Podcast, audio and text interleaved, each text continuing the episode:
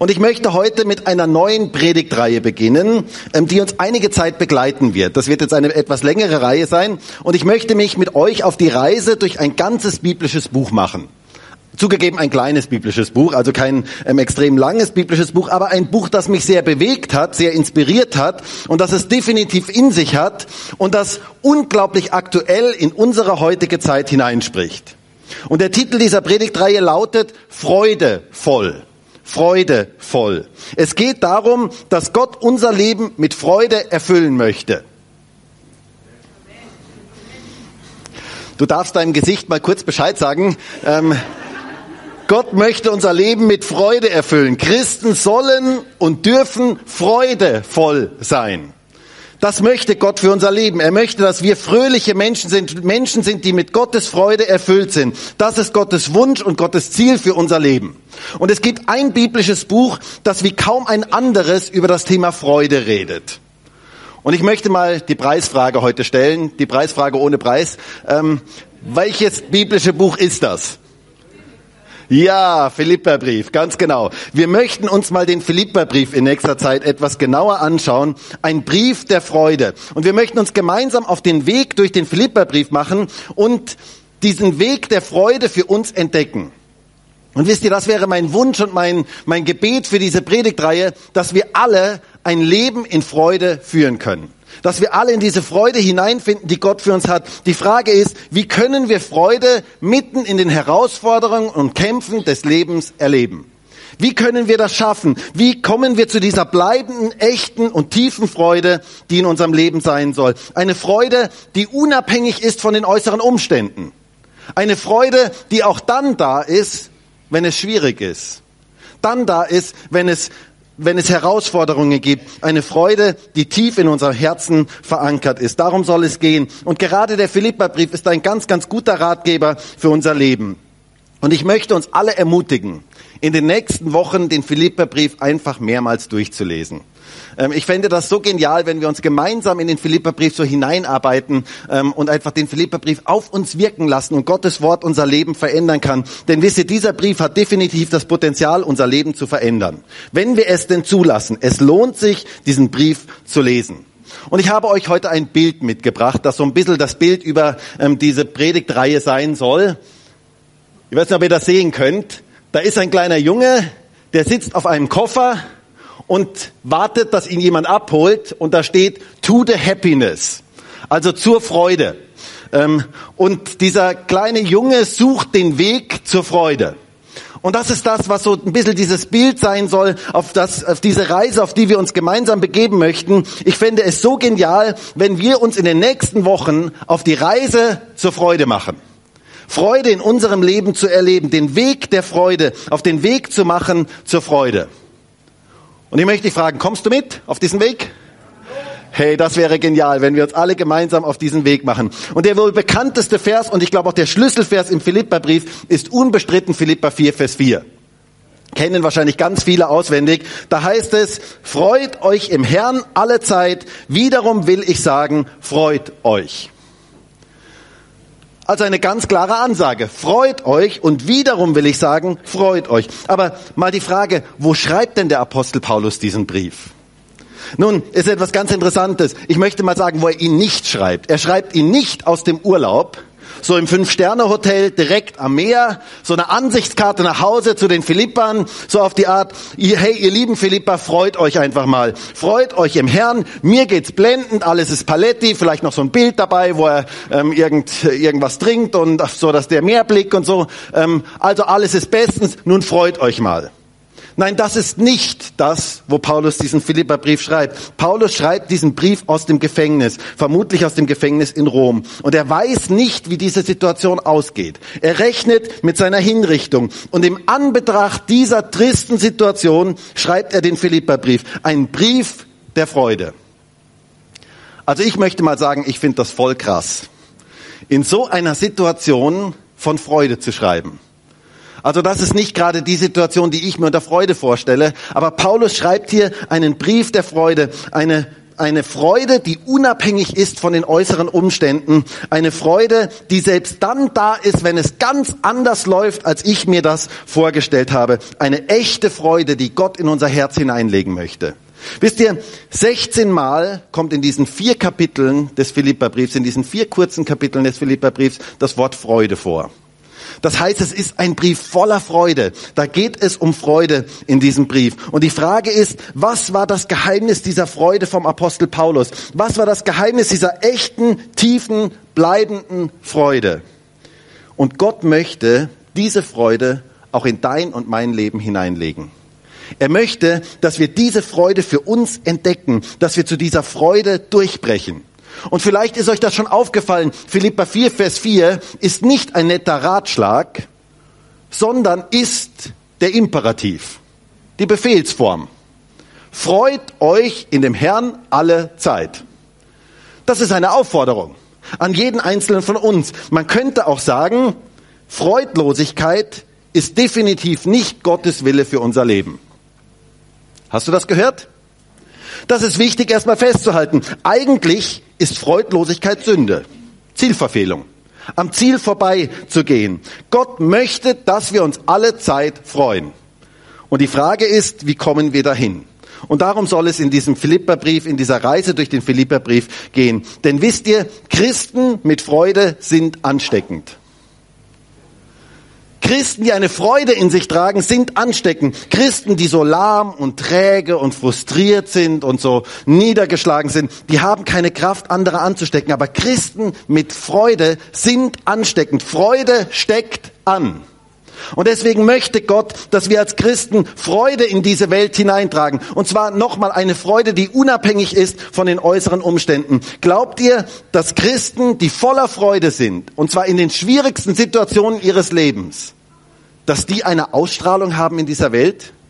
Glaubt ihr, dass die etwas bewegen in dieser Welt, dass sich andere Menschen plötzlich fragen, woher haben die eigentlich diese Freude? Die gehen durch schwierige Zeiten und woher haben die diese Freude? Und wisst ihr, das war das Geheimnis der ersten Christen. Das war das, was die ersten Christen ausmachte. Sie hatten eine unglaubliche Freude mitten im Leid, mitten in den Herausforderungen, mitten in den Verfolgungen. Und diese Freude war ansteckend. Und das soll auch das Geheimnis für uns sein. Wir möchten dieses Geheimnis entdecken, wie wir zu dieser Freude finden. Ich frage mich, was könnte geschehen, wenn eine ganze Gemeinde wie unsere sich gemeinsam auf den Weg der Freude macht? Gemeinsam auf den Weg macht, Freude neu zu entdecken in ihrem Leben. Was könnte geschehen, wenn Christen und wenn die freie Christengemeinde Graz für ihre Freude bekannt wäre in dieser Stadt und in diesem ganzen Land? Wäre das nicht genial? Also ich wünsche mir das. Ich wünsche mir, und gerade auch jetzt, wenn ich den Philipperbrief so für mich neu durchgelesen habe, durchgearbeitet habe, ich wünsche mir das, dass wir das ganz neu für uns entdecken. Denn wisst ihr, eigentlich ist jeder Mensch auf dieser Erde auf der Suche nach Freude. Jeder Mensch. Jeder Mensch sucht nach Freude. Jeder Mensch sehnt sich nach einer Freude, die bleibt und die nicht vergeht. Viele Menschen suchen Freude in den verschiedensten Dingen, in Beziehungen, in Sex, in Alkohol, in Drogen, in Geld, in Besitz, in Karriere, in Ansehen, in Aussehen, in Einfluss, im Haus oder im Auto, im neuen Handy, im neuesten Make-up oder was auch immer es sein mag. Es gibt so viele verschiedene Sachen, wo man versucht, Freude zu finden. Und doch ist diese Freude meistens sehr, sehr vergänglich. Sehr, sehr kurzfristig. Da hat man das neue Auto, ein tolles Auto, und nach sechs Monaten ist dieses Auto nicht mehr neu. Und vielleicht hat es auch schon einen Kratzer drin. Und dann ist diese Freude plötzlich vorbei. Eine kurzfristige Freude. Oder dann hat man diese neue Antifaltencreme die dir verspricht, dass du immer jung bleibst, dass du niemals alt wirst. Und dann merkst du halt doch mit der Zeit, wie die Falten früher oder später kommen. Eine kurzzeitige Freude, eine kurzfristige Freude. Aber Gott möchte uns eine Freude geben, die weit darüber hinausgeht. Und jeder Mensch auf dieser Erde ist auf der Suche nach Freude. Jeder Mensch auf dieser Erde, auch jeder, der heute hier in diesem Gottesdienst ist, auch jeder, der diese Predigt im Internet später sieht, jeder ist auf der Suche nach echter Freude. Und wisst ihr, ich finde das so faszinierend. Die Bibel spricht in unsere heutige Zeit so konkret hinein. Die Bibel spricht genau über die Bedürfnisse der Menschen heute, so wie schon zu allen Zeiten. Die Bibel ist so top aktuell. Denn Paulus gibt uns hier den Weg der Freude zu echter, bleibender und tiefer Freude. Was sind die Faktoren, um diese Freude zu erleben? Dazu möchten wir heute mal unseren ersten Text lesen in Philippa 1, Vers 3 bis Vers 11.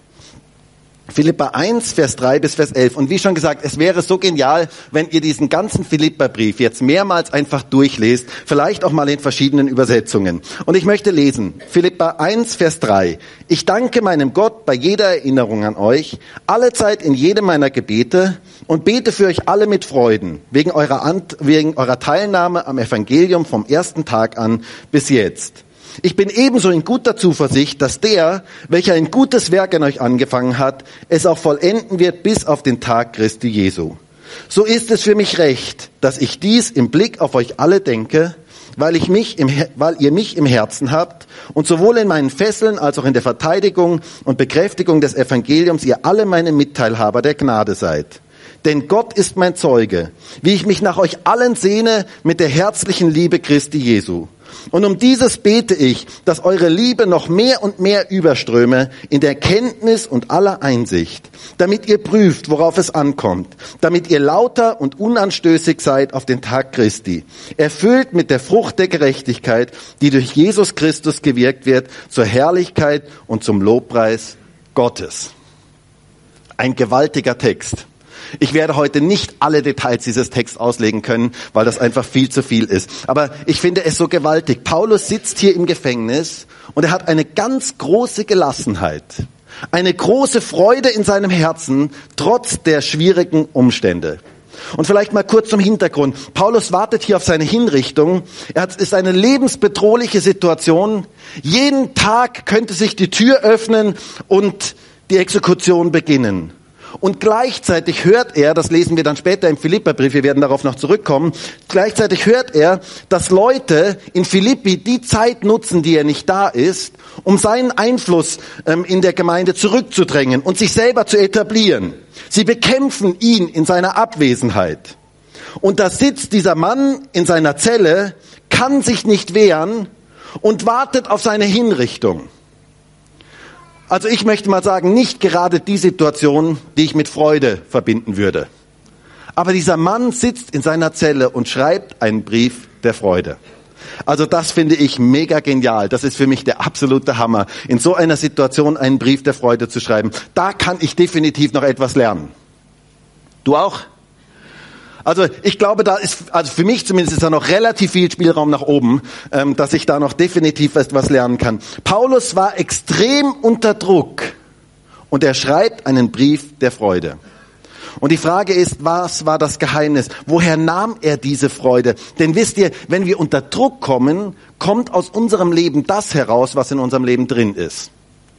Solange alles super in unserem Leben läuft, kommt das nicht raus. Aber sobald wir unter Druck kommen, das ist so ähnlich wie eine Zitrone.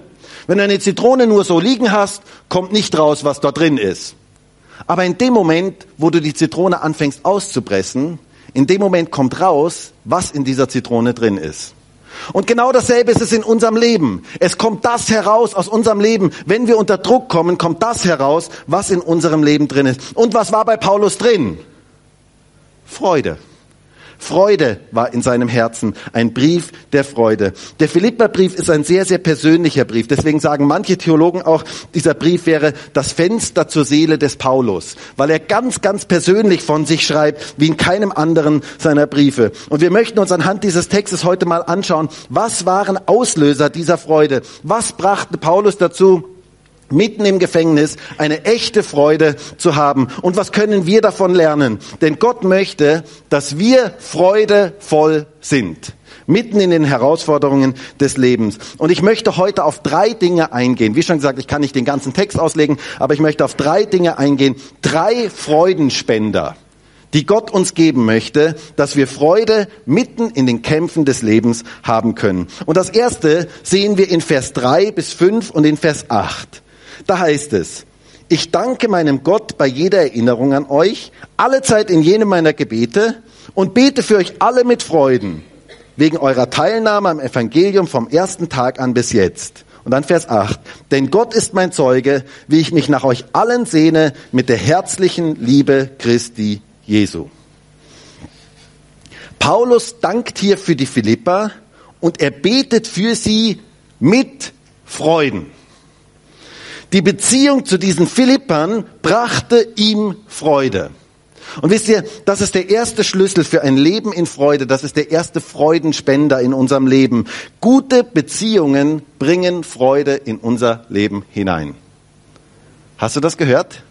Gute Beziehungen bringen Freude in unser Leben hinein. Deswegen möchte Gott, dass jeder von uns in guten Beziehungen steht. Deswegen möchte Gott, dass wir gute Beziehungen zu anderen Menschen haben. Keiner keiner, auch heute hier in diesem Gottesdienst, soll eine Insel sein. Nur für sich alleine. Nur ganz abgeschottet für sich. Sondern Gott hat uns alle miteinander zur Beziehung geschaffen. Er hat uns geschaffen, dass wir Beziehung zu anderen Menschen haben, haben. Du bist zur Beziehung geschaffen. Du bist geschaffen, Beziehung mit anderen Menschen zu haben.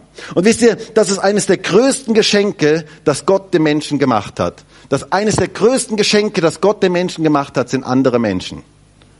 Das ist etwas so Wichtiges, das zu erkennen. Es ist so wichtig, das zu erkennen. Kein Wunder, dass der Feind gerade im zwischenmenschlichen Bereich so vieles versucht zu zerstören, weil da eine gewaltige geistliche Kraft drin liegt. Eines der größten Geschenke, das Gott den Menschen gemacht hat, sind andere Menschen.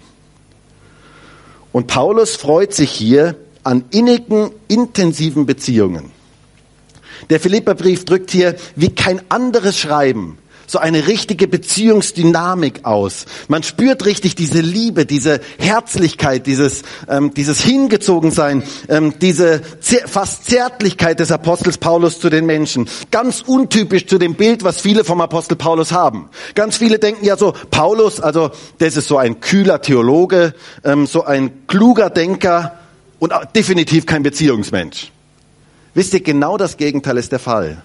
Paulus hatte gute Beziehungen und gerade in den schwierigsten Situationen seines Lebens im Gefängnis dankt er Gott für diese Beziehungen, die er hat, für diese Freundschaften, die er hat mit den Philippern. Er liebte die Philipper. Er hatte eine enge Beziehung zu ihnen. Es das heißt hier in Vers 8, denn Gott ist mein Zeuge, wie ich mich nach euch allen sehne mit der herzlichen Liebe Christi Jesu. Da ist eine gewaltige Beziehungsdichte spürbar. Er drückt aus, wie wichtig ihm Beziehungen sind. Und wisst ihr, das ist das Erste. Gute Beziehungen sind eine große Kraftquelle und ein Freudenspender, gerade in schwierigen Zeiten. Echte Freundschaften tragen in schwierigen Zeiten durch und bringen uns Freude. Und leider vernachlässigen heute ganz viele Menschen Beziehungen zu anderen. Da ist die Karriere viel wichtiger. Da ist das neue Auto viel wichtiger, das neue Haus. Die äußeren Dinge sind alle so wichtig. Man hat ja keine Zeit für Beziehungen. Und dann kommt man in schwierige Zeiten und dann steht man plötzlich ganz alleine da. Und das ist etwas Furchtbares wenn man sein ganzes Leben keine Beziehungen gebaut hat. Denn diese äußeren Dinge, die tragen in den schwierigen Zeiten nicht wirklich. Wenn alles wegbricht, was habe ich dann noch? Und wohl dem, der gute Beziehungen hat. Und Paulus hatte diese Beziehungen. Gerade in seiner schwierigsten Zeit dankt er Gott für diese besonderen Beziehungen, die er hat. Zeit in Beziehungen zu investieren lohnt sich. Echte Freunde sind so ein Segen im Leben.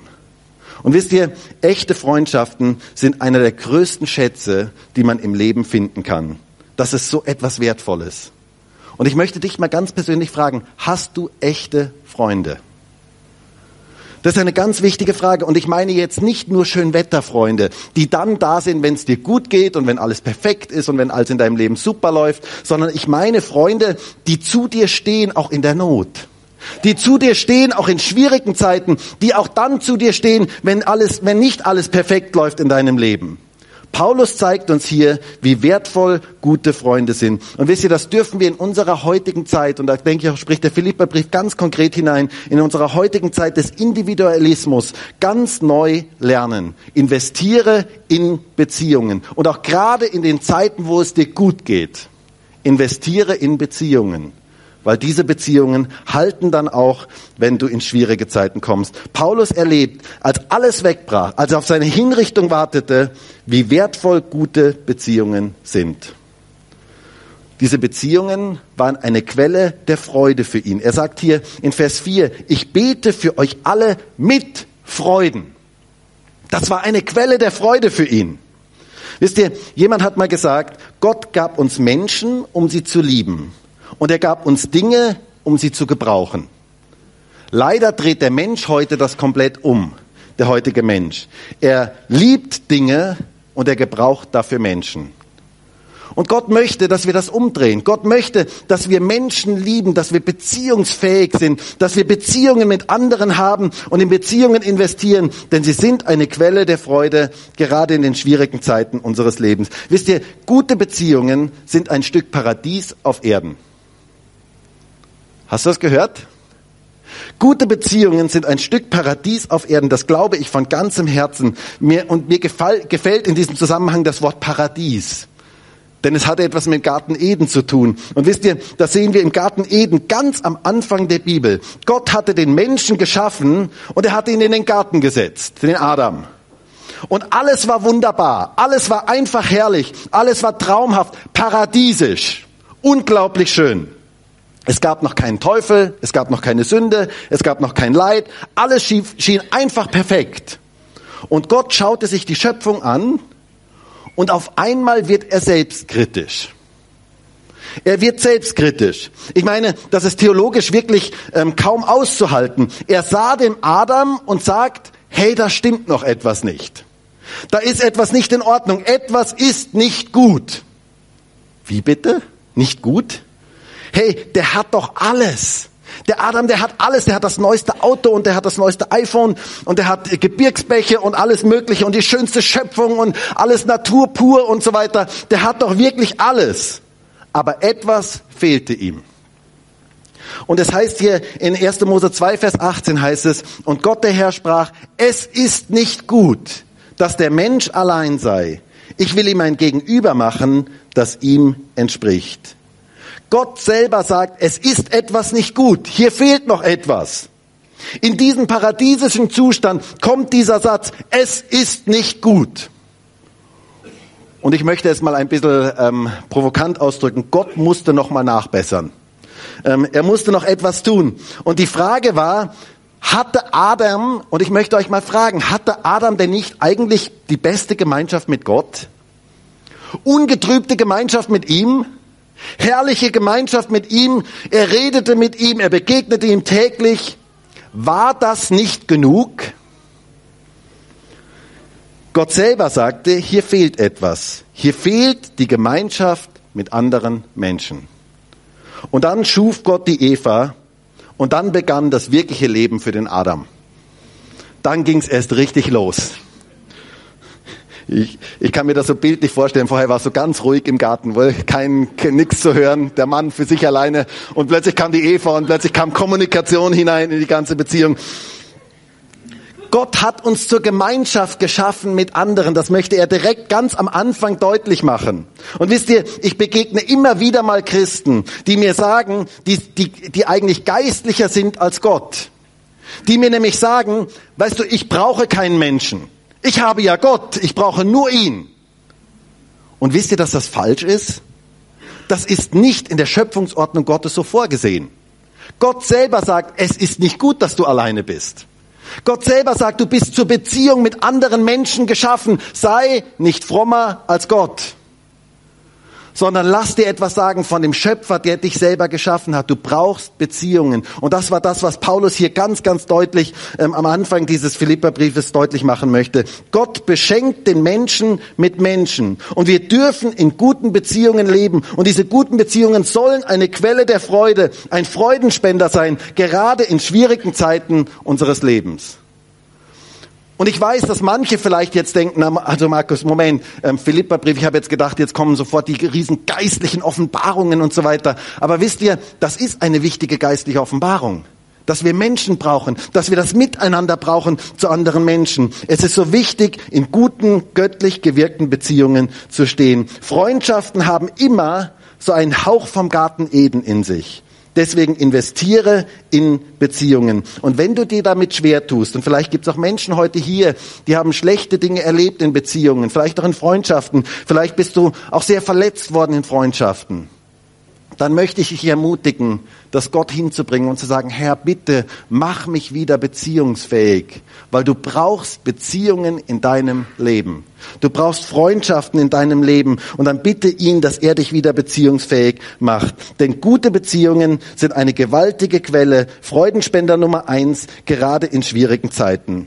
Aber noch etwas Zweites sehen wir in unserem Text, was Paulus Freude bereitet. Er sagt hier in Vers, in Vers 6, ich bin ebenso in guter Zuversicht, dass der, welcher ein gutes Werk in euch angefangen hat, es vollenden wird bis auf den Tag Christi Jesu. Paulus wusste um die Größe Gottes. Und das war eine Quelle der Freude für ihn. Freudenspender Nummer zwei. Das Wissen um Gottes Größe. Wisst ihr, mitten im Gefängnis rechnete er mit Gottes Größe. Man könnte sich ja vorstellen, dass Paulus fast verrückt werden muss. Ihr müsst euch vorstellen, der hat diese Gemeinde gegründet und das Werk lief irgendwie schief und er hörte das und er konnte nichts machen. Er sitzt dort im Gefängnis und er kann nichts machen. Und man könnte sich vorstellen, dass er auf die Knie geht und sagt, Herr, ich muss hier raus aus diesem Gefängnis. Ich muss rauskommen. Die brauchen mich. Ohne mich geht es nicht. Und wisst ihr, genau das Gegenteil ist der Fall. Paulus ist total gelassen, weil er weiß, dass Gott das gute Werk angefangen hat und dass Gott auch das gute Werk vollenden wird. Also das finde ich etwas absolut Gewaltiges. In so einer Situation, diese Gewissheit macht das Leben gelassen. Diese Gewissheit, dass Gott das Werk angefangen hat und dass Gott das Werk vollendet. Diese Gewissheit macht unser Leben gelassen und ruhig und bringt uns in eine göttliche Freude hinein. Wenn wir die Größe Gottes erkennen, werden wir gelassener in den schwierigsten Situationen unseres Lebens. Jemand hat einmal gesagt, die Friedhöfe dieser Welt sind voll von Menschen, die sich alle für unverzichtbar hielten. Hast du das gehört? Die Friedhöfe dieser Welt sind voll von Menschen, die sich alle für unverzichtbar hielten. Und es ist eine Tragik, wenn wir meinen, wir wären unverzichtbar. Es ist etwas, was uns zwangsläufig in Burnout hineintreibt, was uns zwangsläufig in totale Überforderung hineintreibt. Deswegen rechne mit Gottes Größe. Nicht wir haben das Werk angefangen, sondern Gott. Und nicht wir werden das Werk vollenden, sondern er in uns. Und das gibt eine große Gelassenheit, das gibt eine große Freude in unser Leben hinein. Ja, Gott möchte uns gebrauchen, er möchte etwas tun durch unser Leben, er hat einen Plan für unser Leben. Aber das Entscheidende tut er. Und wisst ihr, dass das so etwas Wichtiges, das zu erkennen. So viele Christen versuchen mit eigenem Druck und eigenem Stress irgendetwas zu vollbringen. Und es ist so wichtig zu erkennen, er tut das Werk in uns. Salomo sagt einmal in Psalm 127, Vers 1, wenn der Herr das Haus nicht baut, bauen seine Erbauer vergebens daran. Wenn der Herr die Stadt nicht bewacht, wacht der Wächter vergebens. Vergebens ist es, dass ihr früh aufsteht, euch spät niedersetzt, das Brot der Mühsal esst. So viel gibt er seinem Geliebten im Schlaf. Heißt jetzt nicht, dass wir nur noch schlafen sollen, ähm, aber bedeutet diese Gelassenheit zu haben, zu wissen, Gott muss das Werk tun, Gott muss das Wichtigste tun, das ist so etwas Wichtiges. Rechne mit, Groß, mit Gottes Größe. Nicht wir haben das Werk angefangen, sondern er. Nicht wir müssen alles tun, sondern er. Nicht von uns hängt es ab, dass das Werk vollendet wird, sondern von ihm. Wisst ihr, das gibt Gelassenheit und das gibt auch Freude in unser Leben hinein. Das lässt diesen ganzen Druck aus unserem Leben herausfallen. Und ich wünsche mir das so sehr für dich und für mich, dass wir in diesem Bewusstsein der Größe Gottes leben. Das macht nämlich Gott umso größer. Wenn ich erkenne, er tut das. Inmitten der Kämpfe und Anfechtungen des Lebens zu wissen, Gott ist groß.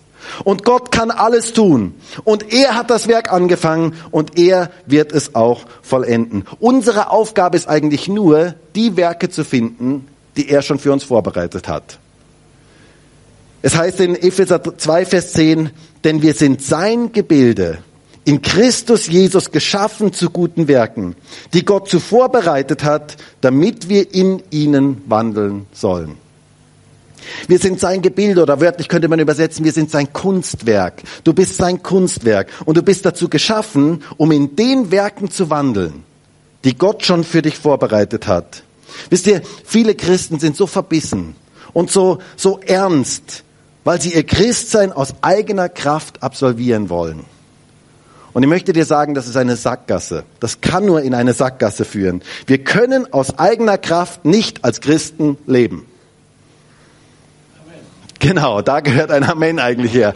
Wir können aus eigener Kraft nicht als Christen leben. Wisst ihr das? Das ist so etwas Wichtiges, das zu erkennen. Wir brauchen seine Kraft. Und es braucht diese Entspanntheit, die Paulus hatte, zu wissen, Gott hat das Werk angefangen und er wird es vollenden. Das ist das Leben aus Gnade. Das hat etwas mit Gnade zu tun, aus seinen Geschenken zu leben. Gott hat etwas für mich vorbereitet. Und meine Aufgabe ist es nur, diese Werke zu finden, die er für mich vorbereitet hat. Aus eigener Kraft das Christ, wird, wird das christliche Leben sehr, sehr anstrengend und sehr, sehr mühsam und freudlos. Es nimmt dir die Freude. Und Gott möchte, dass wir freudevoll sind. Deswegen rechne mit Gottes Größe in deinem Leben. Er kann etwas tun in deinem Leben, auch wenn du versagt hast. Hast du das gehört? Ich meine, ich will ja jetzt nicht fragen, wer hat schon mal versagt. Ähm, weil diese Frage brauche ich, glaube ich, gar nicht stellen. Ich denke, jeder von uns hat schon mal versagt. Aber Gott kann uns gebrauchen, auch wenn wir versagt haben. Auch wenn wir keine Fähigkeiten haben. Auch wenn wir meinen, dass wir es selber nicht schaffen. Gott kann uns gebrauchen, weil er groß ist. Rechne mit seiner Größe in deinem Leben. Denn wisst ihr, wenn wir das verstehen, wenn wir das nicht verstehen, dann wird Christsein sehr, sehr anstrengend und mühsam dann meinen wir irgendwie das geistliche Leben ausführen zu können und es kann nur in zwei Richtungen gehen. Entweder werden wir sehr frustriert, es macht sich eine große Frustration breit oder eine große Heuchelei macht sich breit. Es gibt nur diese zwei Wege. Entweder werden wir sehr, sehr frustriert. Und wisst ihr, ich habe solche Christen schon kennengelernt, die erleiden ihr Christsein. Die sind so in einem total depressiven, machen einen total depressiven Eindruck. Ich habe solche Christen schon kennengelernt. Wenn Außenstehende die kennenlernen, sagen sie, Moment, lass mich mal lieber in Ruhe, ich habe schon genug Probleme, ähm, die Probleme brauche ich nicht auch noch. Und das ist nicht das, was Gott möchte für unser Leben. Das ist nicht das, was Gottes Ziel für unser Leben ist, sondern Gott möchte, dass wir nicht, dass Christsein nicht ein Druck und eine Last ist in unserem Leben, sondern dass wir freudevoll sind dass wir Freude ähm, haben in unserem Leben. Der ältere Sohn von den zwei verlorenen Söhnen war genauso einer. Der sagt, alles habe ich für dich getan. Und niemals hast du mir auch nur ein Böckchen gegeben. Ich habe mal ähm, über, diese, über diese Stelle gepredigt und der, der Titel dieser Predigt heißt, wenn Christen keinen Bock haben. Und ich möchte dir sagen, Gott möchte, dass du einen Bock hast. Gott möchte dich beschenken. Er möchte etwas tun in deinem Leben. Er möchte nicht, dass du dein Christsein nur erleidest. Ohne Verständnis von Gnade wird Christsein extrem mühsam und führt zur Frustration. Oder es führt zur Heuchelei. Dass wir etwas vorgeben, was wir nicht wirklich sind. Denn keiner von uns ist perfekt. Wir geben etwas vor, was wir nicht wirklich sind, denn wir schaffen es ja aus eigener Kraft nicht. Und dann macht sich Heuchelei breit. Lasst uns das Geheimnis der Gnade erkennen. Gnade bedeutet, aus den Geschenken Gottes zu leben. Er hat das Werk in uns begonnen und er wird es auch vollenden. Hast du das gehört? Gott hat das Werk in dir begonnen und er wird dieses Werk auch in dir vollenden. Nimm das so ganz persönlich heute in dein Leben hinein. Wisst ihr, ich war mal vor Jahren in einer schwierigen Situation und ich wusste nicht, wie ich damit umgehen sollte. Und ich dachte mir irgendwie, dass ich diese Situation selber lösen müsste. Und ich hatte so einen Druck, diese Situation irgendwie selber zu lösen. Und dann sprach ich mit einem ähm, weisen Bruder und er sagte mir in diesem Gespräch etwas, was mich bis heute begleitet. Er sagte zu mir, Markus, ich habe das Empfinden, du versuchst diese Situation jetzt ganz aus eigener Kraft, aus deiner eigenen Kraft zu lösen. Und dann sagte er zu mir, aber Markus, nimm dich nicht so wichtig. Und das war was, was mich in dem Moment echt getroffen hat. Nimm dich nicht so wichtig. Gott hat sein Reich schon vor dir gebaut und er wird sein Reich auch nach dir bauen. Und wisst ihr, das war eine geniale Erkenntnis in dem Moment. Und diese Erkenntnis begleitet mich seitdem. Das ist so entspannend, wenn wir das verstanden haben. Und ich muss das immer wieder neu für mich lernen, in manchen Situationen zu sagen, okay, es hängt nicht an mir. Gott hat sein Reich schon vor uns gebaut und er wird es auch nach uns bauen. Und wir dürfen was dazu beitragen, aber er baut sein Reich. Und das Wichtige ist, dass er baut. Und ich möchte dir das heute mitgeben. Nimm dich nicht so wichtig. Ich möchte manchen Christen sagen, die versuchen so ganz richtig und ganz genau alles zu machen. Entspann dich mal. Lass Gott Gott sein. Nimm dich nicht so wichtig. Gott ist Gott und du bist es nicht. Und das ist gut so. Hast du das gehört? Das ist gut so. Überlass es ihm. Er hat das Werk angefangen und er wird es auch vollenden. Das Bewusstsein von Gottes Größe bringt Freude in unser Leben hinein. Und dann noch etwas Drittes zum Schluss, was wir in unserem Text sehen, was ein Freudenspender für unser Leben sein kann. Paulus sagt hier in Vers 9, und um dieses bete ich, dass eure Liebe noch mehr und mehr überströme in Erkenntnis und Einsicht, damit ihr prüft, worauf es ankommt, damit ihr lauter und unanstößig seid auf den Tag Christi, erfüllt mit der Frucht der Gerechtigkeit, die durch Jesus Christus gewirkt wird, zur Herrlichkeit und zum Lobpreis Gottes. Er betet darum, dass die Liebe, dass sie mit der Liebe mehr und mehr überströmen damit sie prüfen, worauf es ankommt, also was wirklich wichtig ist, und erfüllt sind mit der Frucht der Gerechtigkeit, damit sie zur Herrlichkeit und zum Lobpreis Gottes leben können. Er betet für eine wachsende Liebe, aus der heraus sie geistlich wachsen können und zu Gottes Ehre und Lobpreis leben. Freude durch wachsende Liebe. Freude durch wachsende Liebe. Liebe macht unser Leben freudevoll. Wer kennt das nicht, wenn man verliebt ist? Was für eine Freude da ist. Wer kennt das nicht, dass Liebe unser Leben mit Freude erfüllt? Deswegen betet Paulus hier für eine wachsende Liebe, die überströmen soll. Und wisst ihr, dieses Gebet ist ein gutes Gebet auch für uns. Liebe und Freude gehören untrennbar zusammen. Liebe und Freude bedingen sich. Je mehr Liebe in uns wächst, desto mehr Freude kommt in unser Leben hinein. Und deswegen dürfen wir für Wachstum in der Liebe beten, dass die Liebe zunimmt in unserem Leben, damit wir prüfen können, worauf es ankommt, damit wir wissen, was Ziel, das Ziel des Lebens ist, zielgerichtet zu sein auf den Tag Jesu Christi, damit wir lauter und unanstößig leben können. Und wisst ihr, das können wir nur durch die Liebe. Es ist eine Frage der Liebe. Liebe ist das Größte und Wichtigste. Liebe ist das Größte und Wichtigste. Was aus Liebe geschieht, hat Bestand.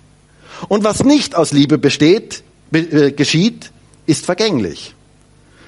Paulus spricht von seinen drei, von seinen Drillingen. Ich weiß nicht, ob ihr wusstet, dass Paulus Drillinge hatte. Wisst ihr, dass Paulus Drillinge hat? In 1. Korinther 13, 13 heißt es, nun aber bleiben Glaube, Hoffnung, Liebe. Diese Drillinge, diese drei. Die größte aber von, denen, von, die, von diesen ist die Liebe. Die paulinischen Drillinge. Paulus hatte Drillinge. Glaube, Hoffnung, Liebe. Und das Größte ist die Liebe. Und Jesus wird einmal gefragt von einem Gesetzesgelehrten, was ist eigentlich das größte Gebot? Und was beantwortet Jesus diesem Mann? Er sagt, du musst beten. Du musst Bibel lesen. Du musst Gemeinde besuchen. Du musst Hauskreis besuchen. Du musst dieses und jenes tun. Alles wichtige Dinge. Aber das sagt Jesus nicht. Er sagt in Matthäus 22, Vers 37, du sollst den Herrn, deinen Gott, lieben. Mit deinem ganzen Herzen, mit deiner ganzen Seele, mit deinem ganzen Verstand. Das ist das größte und erste Gebot. Das zweite aber ist ihm gleich. Du sollst deinen Nächsten lieben wie dich selbst. An diesen zwei Geboten hängt das ganze Gesetz und die Propheten. Liebe zu Gott und Liebe zum Nächsten ist das größte und erste Gebot. Daran hängt alles andere. Das ist sozusagen der Blumentopf, aus dem unser ganzes geistliches Leben erwachsen soll. Liebe ist das Wichtigste. Wisst ihr, das ist wie bei einem Hemd. Vielleicht kennt ihr das bei einem Hemd, wenn man den ersten Knopf nicht richtig geknöpft hat. Dann kannst du machen, was du willst. Du kannst beten, während du das Hemd zuknöpfst und beten, dass es richtig geht und so weiter. Du kannst machen, was auch immer du willst. Es wird nicht funktionieren, wenn der erste Knopf nicht stimmt. Aber wenn der erste Knopf stimmt, kommen die anderen von ganz alleine. Und genauso ist es eigentlich in unserem Leben. Liebe, wenn Liebe das Wichtigste ist, wenn wir aus der Liebe leben, aus der Liebe Gottes leben, wenn Liebe das Erste und Wichtigste in unserem Leben ist, dann kommt alles andere von ganz alleine. Und deswegen dürfen wir für diese Liebe Gottes in unserem Leben beten. Und Paulus betet hier, dass sie überströmen in dieser Liebe. Und auch das dürfen wir gemeinsam beten. Jesus sagt, an, den, an der Liebe werden seine Nachfolger erkannt werden. Wir dürfen seine Liebe weitergeben an andere Menschen. Aber was tue ich, wenn ich keine Liebe habe? Was tue ich, wenn die Liebe erkaltet ist? Was tue ich, wenn ich, wenn mir Menschen das Leben so schwer machen und ich sie einfach nicht lieben kann? Lernen wir doch vom Apostel Paulus für diese Liebe zu beten. Zu beten, dass wir überströmen mit seiner Liebe.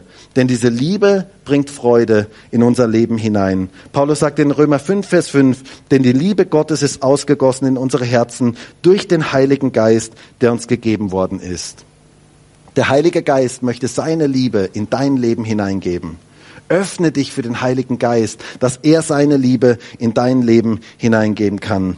Echte, bleibende, tiefe Freude kommt durch seine Liebe in unser Leben hinein.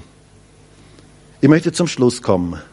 Gott möchte, dass wir freudevoll sind, dass du freudevoll bist. Er möchte, dass wir in diesen Weg, in diesen Weg der Freude hineinfinden. Er möchte, dass dein und mein Leben mit seiner Freude erfüllt wird. Und unser Text heute gibt uns drei Freudenspender. Das erste, Freude durch gute Beziehungen. Investiere in Beziehungen, in Freundschaften. Das zweite, Freude durch das Wissen um Gottes Größe. Er hat das Werk in dir angefangen und er wird es auch vollenden. Und das dritte, Freude durch eine zunehmende Liebe. Und ich möchte dich fragen, möchtest du dich auch mit mir gemeinsam auf den Weg der Freude begeben? Möchten wir gemeinsam diese Reise durch den Philipperbrief gehen und in der Freude zunehmen, dass wir freudevoll werden, dann nimm diese drei Freudenspender in dein Leben hinein. Und ich würde so gerne jetzt gemeinsam mit uns beten. Und vielleicht können wir alle gemeinsam aufstehen.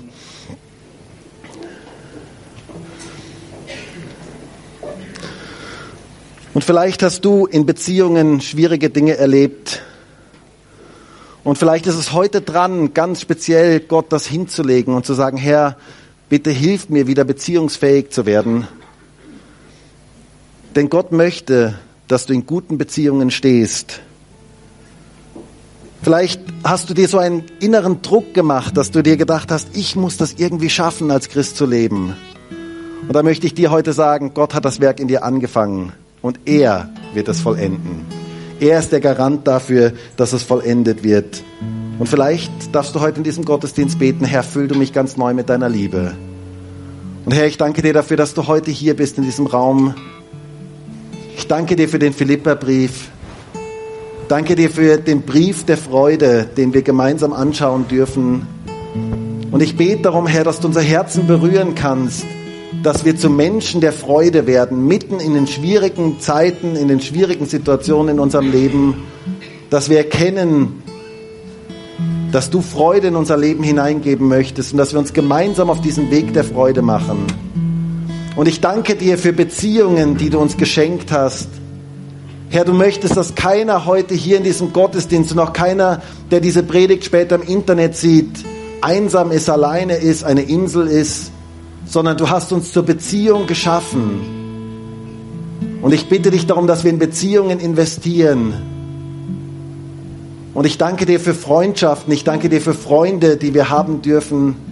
Und ich bete auch für diejenigen, die empfinden, dass sie keine echten Freunde haben, dass du ihnen echte Freunde schenkst. Herr, das ist so ein wichtiges Gebet. Schenk du echte Freundschaften. Freundschaften, die auch in schwierigen Zeiten tragen. Herr, und ich danke dir dafür, dass du das gute Werk angefangen hast und dass du das Werk auch in uns vollenden wirst. Und ich bitte dich darum, dass wir uns alle nicht so wichtig nehmen, sondern dass wir dich wichtig nehmen. Du bist derjenige, der wirklich wichtig ist, deine Größe zu sehen, deine Größe zu erkennen und mit deiner Größe zu rechnen. Herr, und ich wünsche mir so sehr für uns als ganze Gemeinde und für mich ganz persönlich, dass wir in der Liebe zunehmen, dass deine Liebe unser Herz erfüllen kann, unser Leben erfüllen kann. Und wir beten, so wie der Apostel Paulus, beten wir darum, dass die Liebe durch jeden einzelnen von uns mehr und mehr überströmen kann, dass wir erkennen, was wirklich wichtig ist und dass wir ein Leben zu deinem Lobpreis und zu deiner Ehre führen können. Herr, das ist unser Wunsch, das ist unser Gebet als Gemeinde und für jeden Einzelnen von uns ganz persönlich. Danke für dein Wort. Danke dafür, dass du uns gebrauchen möchtest. Danke dafür, dass du durch uns wirken möchtest. Und ich bete darum, Herr, dass deine Freude ansteckend ist dort, wo wir sind. Dass deine Freude durchbrechen kann und Menschen das sehen können. Dass wir ein Leben in deiner Freude führen können. Danke dafür, Herr. Halleluja.